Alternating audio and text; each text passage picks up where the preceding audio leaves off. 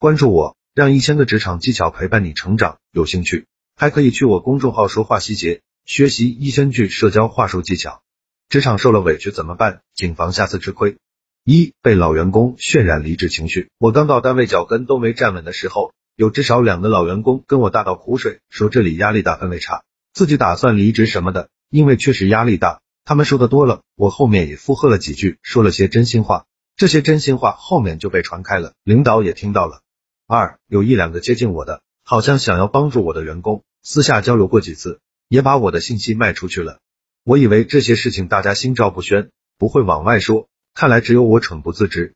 三做人随和好说话，被人当成了软柿子。一开始就有老员工试探我，看我这个人说话做事怎么样，还问了包是什么牌子。见我是个性格很软的人，后面就开始搞事。也是以我的个性，不捏我捏谁呢？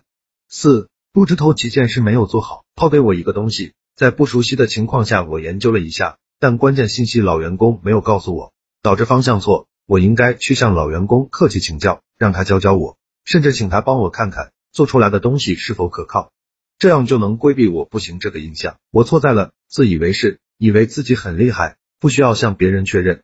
五有些情形我能感受到会导致上级不快，但我还是做了，抱着侥幸无所谓的态度。比如察觉到上级对我工作产出的不满。这个时候应该加班弥补下印象，但我还是没有。比如一个事项我应该积极参与，会让领导看在眼里，但我忙着干其他的，直接就不参与了。其实我并不是意识不到，但我还是太推崇自己的个性了，或者说我太直了，不爱干面子功夫。但首先我要意识到，如果我有随时推开这份工作的资本，那我这样做无所谓。但我翅膀不硬，凭什么呢？现在进公司的刚毕业的小姑娘都很聪明，和领导老员工打成一片，工作上让人挑不出错。说什么都受着，隐藏自己的情绪，展示积极上进主动的一面。